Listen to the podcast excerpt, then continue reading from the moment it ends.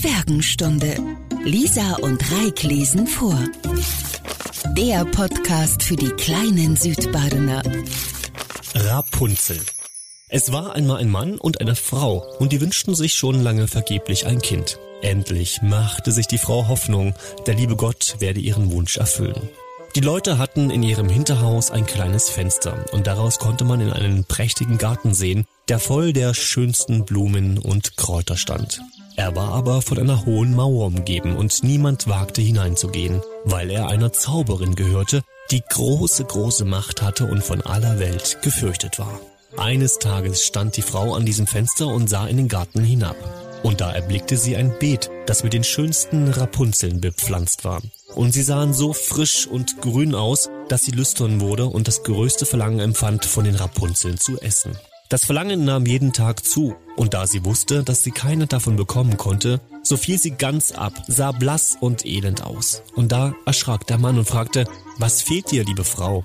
Ach, antwortete sie, wenn ich keine Rapunzeln aus dem Garten hinter unserem Hause zu essen kriege, so sterbe ich. Der Mann, der sie lieb hatte, dachte, ehe du deine Frau sterben lässt, holst du ihr von den Rapunzeln. Es mag kosten, was es will.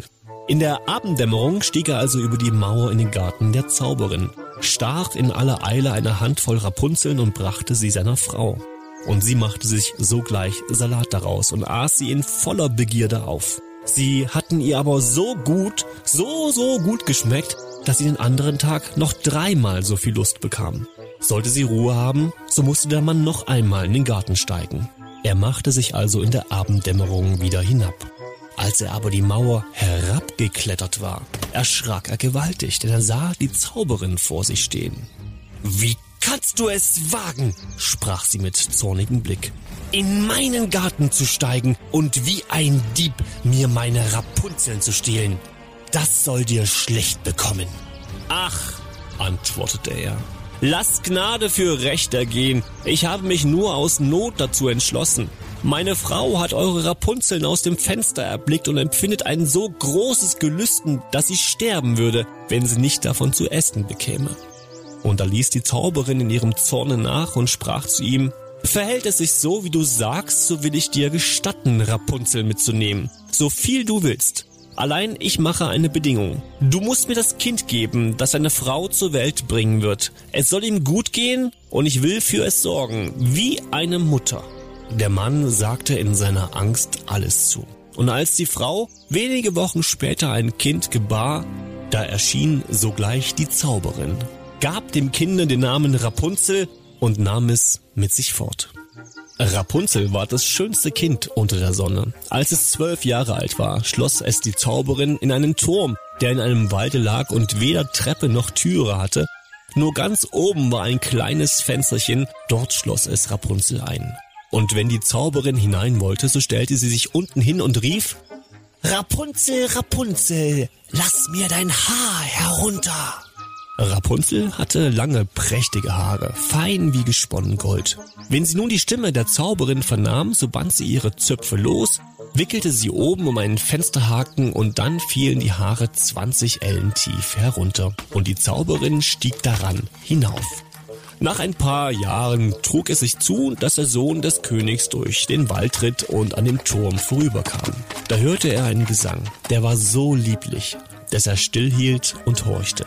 Das war Rapunzel, die in ihrer Einsamkeit sich die Zeit damit vertrieb, ihre süße Stimme erschallen zu lassen.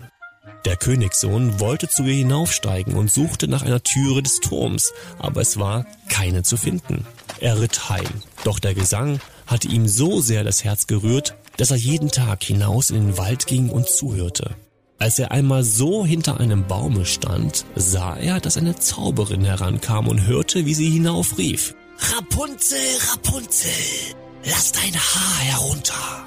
Und da ließ Rapunzel die Haarflechten herab und die Zauberin stieg zu ihr hinauf. Ist das die Leiter, auf welcher man hinaufkommt? So will ich auch einmal mein Glück versuchen, dachte der Prinz. Und den folgenden Tag, als es anfing dunkel zu werden, ging er zum Turme und rief, Rapunzel, Rapunzel, lass dein Haar herunter. Und alsbald fielen die Haare herab und der Königssohn stieg hinauf. Anfangs erschrak Rapunzel gewaltig, als ein Mann zu ihr hereinkam, wie ihre Augen noch nie einen erblickt hatten. Doch der Königssohn fing an, ganz freundlich mit ihr zu reden und erzählte ihr, dass von ihrem Gesang sein Herz so sehr sei bewegt worden, dass es ihm keine Ruhe gelassen und er sie selbst habe sehen müssen. Da verlor Rapunzel ihre Angst, und als er sie fragte, ob sie ihn zum Manne nehmen wollte, und sie sah, dass er jung und schön war, so dachte sie, der wird mich lieber haben als die Frau Gothel. Und sagte, ja, und legte ihre Hand in seine Hand. Sie sprach, ich will gerne mit dir gehen, aber ich weiß nicht, wie ich herabkommen soll. Wenn du kommst, so bring jedes Mal einen Strang Seide mit, und daraus will ich eine Leiter flechten. Und wenn die fertig ist, so steige ich herunter, und du nimmst mich auf dein Pferd. Sie verabredeten, dass er bis dahin alle Abend zu ihr kommen sollte, denn bei Tag kam ja die Alte. Die Zauberin merkte auch nichts davon, bis einmal Rapunzel anfing und zu ihr sagte, Sag mir doch, Frau Gotel, wie kommt es nur? Sie sind viel schwerer heraufzuziehen als der junge Königssohn. Ach du gottloses Kind, rief die Zauberin. Was muss ich von dir hören?